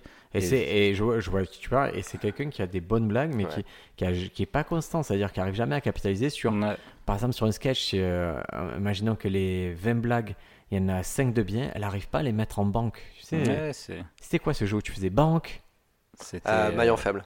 Ah le maillon fait ouais, tu vois. Ça te En fait, Briac, ça va devenir le Laurence Boccolini. Il va nous voir comme ça. banque, Il va nous voir dès qu'on fait un sketch. Banque, hein. banque. Allez, on continue. Moi, je vous propose un petit peu de continuer sur les tics, les trucs qu'on on aimerait plus entendre ou plus voir faire. Euh, comme ça, on, on finit un peu ce Bah, Il y a le sujet-là. fameux, euh, celui qu'on déteste, c'est tout pour moi. Alors, c'est est- tout pour tout moi. C'est vraiment pas une façon de conclure un sketch qui elle sert à rien, cette façon. Concluez de façon logique. Patrick Davidson, par exemple, il dit merci, bonne nuit. Il dit merci, good night. Et il Ah. part. Ouais, mais c'est pas la marrant. première fois que j'ai entendu de la part de stand-upper américain le merci, bonne nuit. C'est marrant, moi, je trouve. Comme... euh, Mais je crois que c'est plus parce qu'il a l'habitude de faire la télé que ça doit être un peu un- une habitude de télévisuelle de dire euh, merci, enfin bonne nuit quoi. Enfin, en pas. tout cas, trouver une manière de, de- honnête, quoi, de dire. Ah oui, voilà, on se- euh, on, on s'embête à faire des openers. Je vois pas pourquoi on devrait pas s'embêter autant à faire des close-up. quoi. C'est important de, de bien finir un set quoi. Ah oui, il Autre faut- que par merci. euh, Euh, moi, j'apprécie. À titre personnel, j'avoue que souvent, j'adore. euh, quoi, c'est c'est un truc qui me vient naturel. Je fais merci, vous avez été très gentil. Ou, en fait, je- si le public il m'a vraiment rendu et tout, je leur dis. ouais. Et c'est tout ce que je peux faire. Ou... Mais merci, c'est tout pour moi. C'est vraiment. Je pense que ça m'a dû m'arriver de le dire et je dois peut-être ça doit m'arriver par tic de le dire encore, mais c'est vraiment un truc que je n'aime pas. Je le disais au début, et après, tu me faisais tout le temps la remarque. Et maintenant, en fait, je ré- j'ai remarqué que quand je dis merci, c'est tout pour moi, c'est que je me retrouve à la fin de mon sketch et je me dis ah merde, j'ai fini. ouais. Et là, je sors un truc antique. Alors que maintenant, quand je finis mon sketch, c'est ça vient naturellement de voilà, j'ai fini. Ah ben mais merci Après, beaucoup. la, euh, toujours merci beaucoup. Merci de m'avoir écouté, truc comme ça. mais voilà, t'as la dérive, c'est merci de m'avoir écouté. Mais qui est déjà plus classe un peu que merci, c'est tout pour moi. Merci de m'avoir écouté. Il y a quand même ce rapport, comme tu dis, vous avez été gentil au public. Enfin, il y a ce rapport, on a, on a été plusieurs à, à- à être dans ce moment c'est 10 surtout une attitude en fait. Quand tu dis merci, c'est tout pour moi, tu as toujours la même attitude. Alors que Hmm. c'est une attitude qu'il faut avoir quand tu finis de euh, merci. Ou je- je vais m'arrêter. Ciao. Ça arrive aussi que si tu es pas trop bête, ta dernière blague, c'est une blague qui a fait, où tu as fait monter la sauce, Ah monter oui, la oui. sauce et tout, et tu vas obtenir quelque chose. Et en général, tu n'as plus rien de drôle à dire de plus. Ouais. Donc quand tu as eu ça, euh, quand j'ai eu ça, je, je, je m'arrête là et mais merci, merci, euh, ça sera tout. Tu vois, il- Ça m'est arrivé de faire des trucs gag un peu de, de je finis mon sketch, dire voilà, j'ai fini. c'est un peu con, mais je trouve ça marrant de dire Ouais, ça. au moins, il n'y a pas encore le, le truc de qu'est-ce que je pourrais vous dire encore? Non, ben, je vais m'arrêter là. Ouais, ça c'est horrible aussi. Ouais, ouais, je, je- ça j'aime pas du tout. Autre truc, petit tic que vous avez remarqué chez les comédiens et que vous aimeriez voir cesser. Hmm. Moi, C'est, j'aime- euh, Ah ouais. Excuse-moi, moi j'ai j'ai le truc, c'est quand ils adressent. Euh, J'ai horreur qu'on adresse les défauts de la salle ou des trucs inhérents Ouais, à la c'est salle. quoi arrivé hier par le présentateur du coup Il fait chaud, le son il est pas bien, mais le- c'est c'est fou que ce soit le présentateur qui dise Ouais. et le son il est pas bien, le son il revient de là et tout, mais Mais c'est toi qui organise la soirée, là, contre toi. C'est, si, si, si le son n'est pas bien, c'est ta faute. Ouais, et puis surtout pas donner d'éléments. euh, je présente de plus en plus et je prends un malin plaisir à présenter. Et euh, je me rends compte qu'en en faisant des patines sur mes présentations, je n'ai- je n'inclus plus aucun élément négatif. Tu ne peux pas. voilà, tu ne aucun pas élément faire ça. négatif, Tu- que du positif. Les gens ils ne remarquent pas s'il y a un Larsen, le Larsen est là. Oui, N'en parle pas parce que sinon Ou alors les gens vont le l'entendre dix fois plus. Je pense Voilà. qu'il y a un Ouais. effet de. Ou alors tu le fais habilement, tu fais, euh, ça nous arrivait sur un jeune, je fais un signe, tu, enfin, tu comprends, les gens comprennent C'est que comme, pour résoudre. Oui, pour comme résoudre. tu regardes, tu regardes, euh, tu regardes ta télé et c'est branché sur l'ordi Hmm. et il y a la souris à un endroit, Ouais. tu vois, et tu la vois pas et d'un coup tu dis mais il y a la souris sur l'écran. Je deviens fou, Et tu deviens fou, tu regardes que la souris, Ouais, tu regardes ça, plus le film. C'est la même mécanique en fait. Il y a, c'est- il y a un autre tic qui m'embête au plus haut point, c'est euh, ce que je vous raconte, c'est vrai. Ou Ah, Voilà. ça bien. voilà, je vous raconte, c'est vrai. Ça, Juré, juré. je, voilà, Juré, c'est arrivé comme. C'est vraiment comme ça. Tu vois, par exemple, Pete Davidson, il le fait un moment. Il parle, euh, il dit, mais c'est pas pareil. Il dit en gros, je ne pourrais pas l'inventer. Il dit Ouais. pas c'est vrai, il dit je ne pourrais pas l'inventer. Pour moi déjà c'est différent. Je trouve ça cool parce que en gros il, il fait monter l'absurde. Il fait en gros c'est sa c'est voix. C'est quand il fait Et une voix. Juré, juré et tout, c'est vraiment des Ah gens non, qui t'annoncent ce truc. Fait, voilà, le- est-ce que je vais vous raconter Juré, juré. Et non, mais alors, voilà, le pire- truc. Et hein. le pire, c'est quand il y a quelqu'un qui te raconte une histoire et qui te dit non, je déconne. Ça s'est pas passé comme ça. Alors là, c'est le pire. C'est-à-dire qu'en gros, tu me, c'est comme le coup de, euh, je te dis, euh, j'ai le cancer, Briac. Tu te, tu te mets à chialer, je te fais, je déconne. Moi, il hier, mettrait- il se hier- mettrait pas à hier, chialer. on a eu, on a eu une perle comme ça de quelqu'un qu'on aime beaucoup qui a dit, euh, qui a raté une blague, qui a dit, euh, qui a fait une recovilaine, qui a dit bon ben je vais me suicider. Non, je rigole. et qui est reparti. Ouais, c'est un peu. un Mais d'ailleurs, je sens, c'est pas, c'est pas péjoratif de cette personne, mais il a, il a l'habitude de faire ce genre de truc de, euh, je rigole ou je déconne. Non, c'est pas vrai. Et c'est Ouais, dommage parce que pour moi, bah, c'est bah, témoin, c'est témoin Voilà, c'est les d'une. bande de, faibles. Moi, Mais- je trouve que c'est témoin d'une faiblesse que tu affirmes, enfin que tu, pro- tu, tu donnes au public. Et attention, hein, quand je dis ça, je l'ai déjà fait aussi. hein. Non, non, mais on le fait Voilà, tous, hein. mais Quand je repère un de- tic, c'est que je l'ai fait aussi. hein. ouais, moi, je pense. Je, pas, je dois avoir 3 heures de vidéo. Je pense pas que tu trouves un moment où je dis je déconne ou que je. À titre personnel, je le fais jamais de dire ou c'est une blague Ouais, ou c'est pour je- rigoler. J'ai horreur de ça. Non, mais Ah, tu ça vas avoir des- parce tu vas avoir des moments de dire non, non, non, c'est méchant, par exemple. Tu vois ce que je veux dire Hmm. Je sais que tu as déjà fait des interactions publiques où je te vois dire, c'est pas de dire je déconne ou quoi. C'est, euh, tu veux un peu minimiser le propos que tu as eu avec le public et dire voilà, non, c'est méchant ou allez, on passe à autre chose. Tu vois ce que je veux dire C'est, c'est toujours pareil. Le choix des mots est hyper important. Le, le choix des. Non, non, j'allais pas le dire. Non, je, je- tu vois ce que je veux dire, tu vois ce que je veux dire. Enchaîné de... Mais moi, ça m'a choqué, ce, ce truc, il, il- il m'a choqué depuis, depuis longtemps parce qu'il y a un épisode de Malcolm où euh, Malcolm il rencontre une meuf et elle dit tout le temps des blagues. Après, il dit non, je déconne. Hmm. Et à un moment, Malcolm il pète un câble, il fait T'as pas besoin de dire non, je déconne. Si c'est drôle, c'est drôle avant. si c'est non, je déconne. Et ça, elle m'a, elle m'a suivi longtemps cette phrase. Pardon. Et, euh, ouais, ouais, c'est. C'est Ah, c'est clair, hein, c'est vraiment une mécanique. euh, non, je déconne. Ou... C'est ça. Pas- En plus, il- en général, c'est pas qu'une fois qu'ils le disent. hein. Ouais, ouais, Ouais, revenons, sur, sur cette histoire de, de- de minimalisme, les règles du minimalisme pour aller à l'essentiel. En quoi ça ajoute quelque chose à ton propos de dire c'est vrai? Rien, tu montes sur scène pour raconter des Vrai blagues ou et une faux, hein, histoire. vrai ou faux, c'est les deux. Les deux Voilà, moi, rien. Je te raconte une histoire. Et à la limite, c'est au public de venir à la fin et de te dire alors du coup c'était vrai. Et c'est là où ça peut devenir intéressant, tu vois. Euh, ouais, moi, clairement. Soit ça des- connecte, moi, le, le- Non, je plaisante. Soit ça connecte sur une blague à la Ricky Gervais ou, ou de direct après, tu y ajoutes un truc encore plus atroce. Oui, bah, par exemple, quand tu fais non, je plaisante, j'ai pas du tout aimé la fin de Game of Thrones. voilà. Voilà. Mais Ça, c'est- un effet de style du coup. C'est un effet, mais vraiment. Alors, prenons. Allez, on se donne encore un dernier petit truc d'humoriste qu'il faudrait plus faire. Ok. Euh, Je peux dire les miens Non, je- Vas-y, non, mais. Ah, bah, si, on peut chercher chez nous. Moi, je vais chercher chez moi. Euh, Moi, il y a un truc que j'ai repéré chez toi. Alors, je sais pas, c'est pas Non, non, mais Je sais pas si c'est un tic ou si c'est une façon que tu as l'habitude de jouer dans la musicalité. C'est que tu fais ta punchline de fin, comme c'est sur, des fois sur du one line, enfin, souvent Mhm. sur du one line, et tu finis ta, ta punch et ça fait E. Tu vois, tu, tu balances Et un je- E en regardant vers le bas. Je l'entends, Souvent. je l'entends sur, euh, sur les enregistrements, Mm. ce truc-là, et, et c'est, ouais, c'est une mécanique, ça. Mhm. C'est- C'est comme si j'avais la musique de la blague et que je rajoutais un C'est truc ça. qui sert à Mais c'est- rien. en gros, pour moi, ça fait. euh, Quand tu fais ça, je, je l'avais donné une fois, euh, j'avais trouvé l'image. Je trouvais le, c'est le stand-up ara- arabesque. En gros, ça fait machine à écrire, tu vois. Et en plus, c'est vraiment genre ta ta ta ta ta ta, et à la fin, tu fais cling. C'est vraiment ce truc. Et, et- et je m'aperçois que quand ça marche très fort, c'est que je suis dans une dynamique beaucoup plus forte où je me permets ça, ça, et où quand j'ai fini une blague, j'enchaîne directement sur un mouvement qui fait que je. Ouais. Et je Ouais, sais tu où c'est que je le des- fais. Ouais, c'est c'est vrai. Donc moi c'est pas le tic qui m'énerve, mais c'est en tout cas c'est quelque chose. Donc est-ce qu'on le, le considère comme un tic ou est-ce qu'on le considère comme euh, Non, ouais, je pense que c'est ton un ti- attitude je pense que jeu? Ah, oui, c'est c'est un une attitude mais qui n'est pas qui ne m'apporte pas et qui au contraire Ouais. dessert. Si quand j'arrive à déconnecter ça, ça marche mieux parce que les idées s'enchaînent mieux et il y a moins ce côté je vous donne la musique je- parce que quand tu fais ça, tu donnes la recette de, ton rythme Ouais. et du coup tu enlèves beaucoup de surprises. Donc c'est vrai que quand j'arrive à enlever, ben, tu vois, je travaillerai ça. Mais je me rappelle aussi, moi, sur un, truc, un tic que tu m'as totalement enlevé, à un moment de. de, de, de- euh, petit moment de ma carrière, j'avais ce fameux pied gauche en avant et je balançais. Ah c'est je balançais ça. comme ça. Et je balançais. Pareil, moi, ça, construisait, enfin, ça, ça participait à la construction de la musicalité de mon texte. Et pour moi, bah, donc, punchline, j'avançais. Et le pire, c'est que quand j'avançais et que la punchline ne marchait pas. Donc, du coup, tu as un con qui avance sur scène avec aucune réaction du, du public. Et quand tu as commencé à me le, le signaler, je regarde tous les, les captations et je fais Ah ouais, mais c'est dégueulasse. C'est horrible, ça me donne envie de vomir, c'est pas bien. Et, Et on tu le fais encore un peu. hein. Je le refais encore un peu. Mais ouais, mais c'est. Ah, c'est le Je sais pas de faut- quoi ça Faut témoigne. que tu arrêtes de toucher ce pied de micro, hein, tu me rends fou. hein. à me le dévisser là, ça m'énerve quand tu dévisses ce pied de micro. Bah, je sais que vous allez me... que celui d'après il va, il va avoir une difficulté dingue à le remettre. hein. c'est vrai, toi tu es arrivé, ça arrive sur scène que toi le micro il arrive, il soit tout en bas. que Ouais, tu ouais, passes, euh, surtout que j'adore jouer avec le pied de micro. ouais, de- Donc il faut le remettre Toujours l'enfer. Louis, Louis Chappé, euh, la semaine dernière, quand il vient en Y, il fait ça d'entrée, il monte sur scène, il, le, il la baisse tout en bas. Ouais. tout tout en bas. Euh, un peu comme Véfressinet, quoi. Il le descend tout tout en bas, et après il le remonte, et il le rebouge. Je, je bouge, mais je, je le fais descendre et monter comme ça aussi Non, non, non. Ah. Toi tu dévisses. Ouais, oui, moi je tu dévisse dévisses le carrément. machin. Ah, mais je l'ai fait tomber d'ailleurs au Diogène, Oui. je l'ai fait tomber. Après, Ouais, mais ça- c'est ça- ça c'est- témoigne c'est une réflexion aussi à avoir. que j'ai. À partir du moment où tu es sur scène et que tu as un objet, ça devient un accessoire. Et il faut que ça serve à quelque chose. Sinon, euh, Bah, limite, ça peut être un ouais.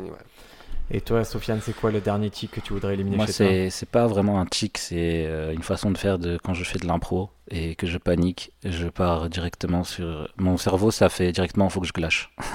Ah ouais. Et, et, euh, et j'arrive pas à l'enlever ce truc parce que je panique de. Enfin, C'est vrai, moi, je- c'est drôle, c'est que dans tes sketchs, je trouve qu'il y a une place de ouf qui, qui, si tu veux, il y a une parenthèse énorme dans l'impro que tu pourrais faire Mm. et elle est jamais occupée.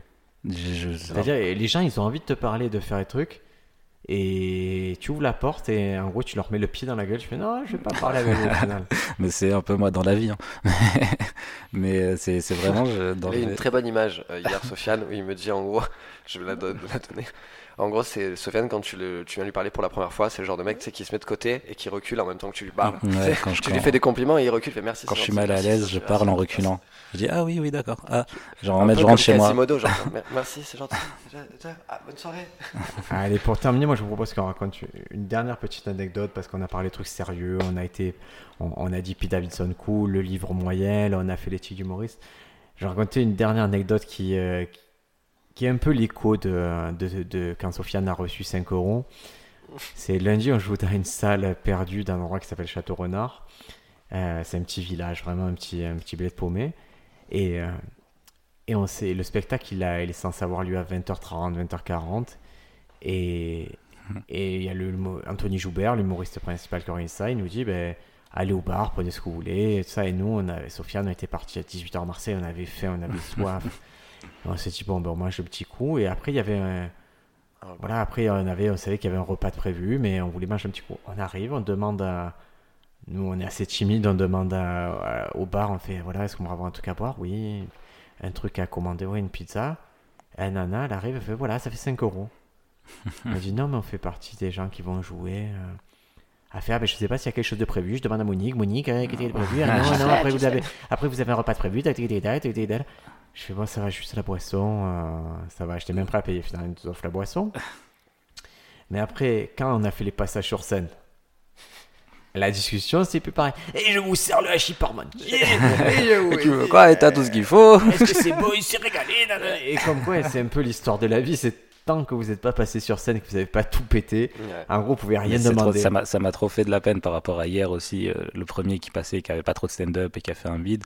C'est trop. euh, si s'il avait fait. Non, euh, non, mais c'est pas, c'est pas péjoratif. Moi, je le dis. euh, bah, je donne pas le nom parce que ça a apporté, parce que personne ne connaît, mais c'est pas grave. oui, ça fait partie scène du ouverte. métier. Il est passé, il est passé deuxième, il est pas passé premier d'ailleurs. Il, est passé deuxième. il est passé deuxième, il a fait son truc. Ça n'a pas marché parce qu'il n'était pas bon à ce moment-là. Il n'était pas bon techniquement, il n'était pas bon soin.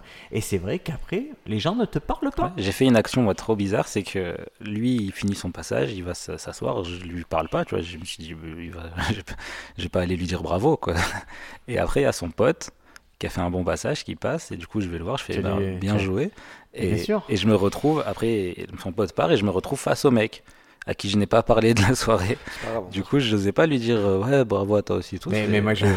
lundi, lundi, quand on a joué à Château Renard, tu as super bien marché. Moi, j'ai marché moyen. Les gens, les gens c'est comme si j'avais pas joué. Ouais, Ils s'en foutaient de moi, j'existais pas, mais je dois l'accepter. C'est honnête, ça fait partie du jeu. Ça fait partie clairement du jeu du stand-up. Tu le sais qu'un soir, c'est à toi qu'on va venir parler. Tu sais qu'un autre soir, ça sera à Sofiane, un autre soir, ça sera à Briac. Tout, c'est d'être à l'aise avec ça et de pas s'offusquer, de se dire bon, écoutez, c'est c'est pas, il n'y a, pas de jalousie dans cette affaire. Tout c'est que ça marche globalement bien. Hier, hier, on l'a vu, hein, c'est une soirée où, par nature, il y a, il y a 8 passages, 4 humoristes, une entracte et 4 humoristes. Les 4 premiers, on sait qu'on va mettre plutôt des gens qui débutent. Donc, euh, mais c'est nécessaire. Le premier va préparer le passage du deuxième, le deuxième va préparer le passage du troisième, et ainsi de suite.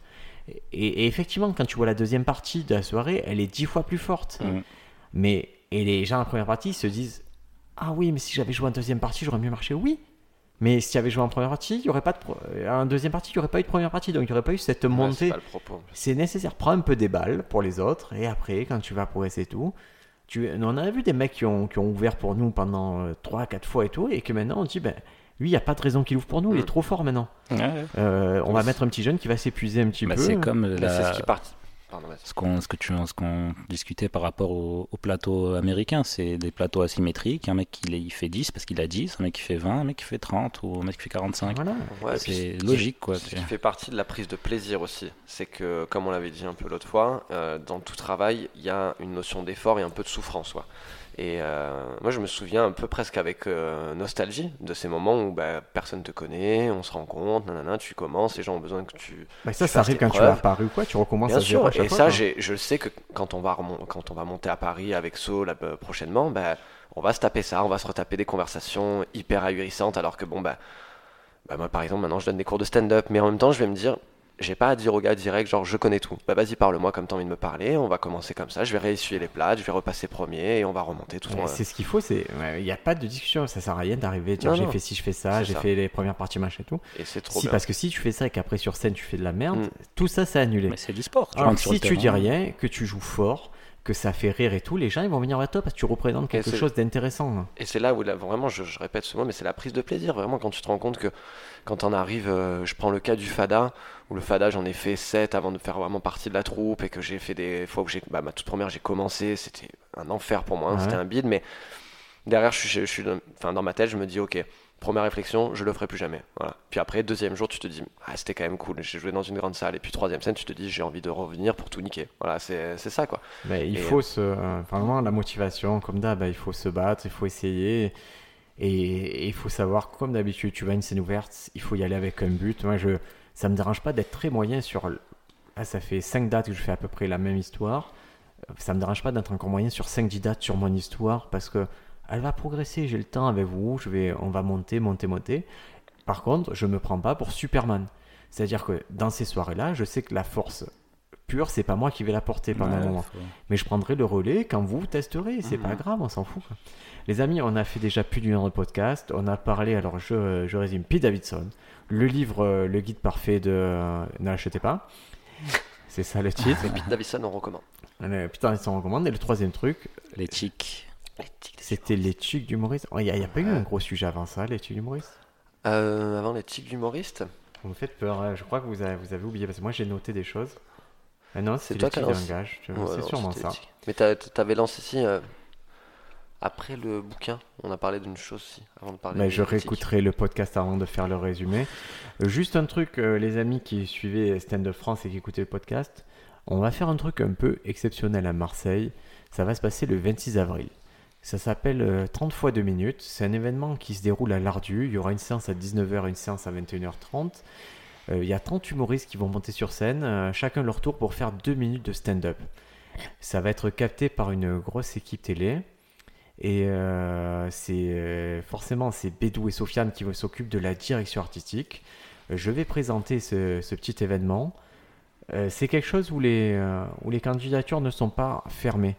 C'est-à-dire que si vous avez une vidéo cool et que vous êtes prêt à aller à Marseille pour, euh, ben, pour, euh, pour jouer ce truc-là, euh, c'est faisable. Le seul truc, c'est qu'au niveau des moyens, euh, c'est très très limité. Donc si vous êtes en vacances à Marseille, on peut tout envisager.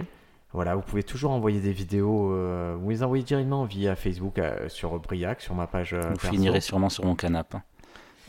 Voilà, ouais, vous finirez par dormir sur le canapé. Alors contextualise pour dormir chez Sofiane, voilà. On vous accueille chez Voilà, Sofiane. Pour dormir chez Sofiane ou même ici j'ai de la place, mais juste, voilà, il y a ce truc, si ça vous intéresse, que vous écoutez ça, que vous êtes juste curieux en tant que spectateur, ben, la billetterie va être, euh, va être lancée bientôt. Donc c'est 30 fois 2 minutes, c'est un format qu'on essaie de, de lancer, de voir ce qu'on donne. C'est un truc qui aura une parité totale, 15 garçons, 15 filles. C'est notre vision du stand-up. Si chez vous, dans votre région, vous avez aussi envie de faire des projets comme ça, ben, n'hésitez pas à échanger avec nous. On, voilà, nous, on essuie un peu les plates sur ce format-là et on vous donnera toutes les astuces pour réussir chez vous à faire ces choses-là. Les amis, Sofiane, Embarki, humoriste, Bédou, Bédou et Bédou. Fasme2000 sur Instagram. Fasme2000 sur Instagram, moi c'est Briac AB. On se retrouve la semaine prochaine, merci beaucoup. Ciao, ciao. Journée, ciao.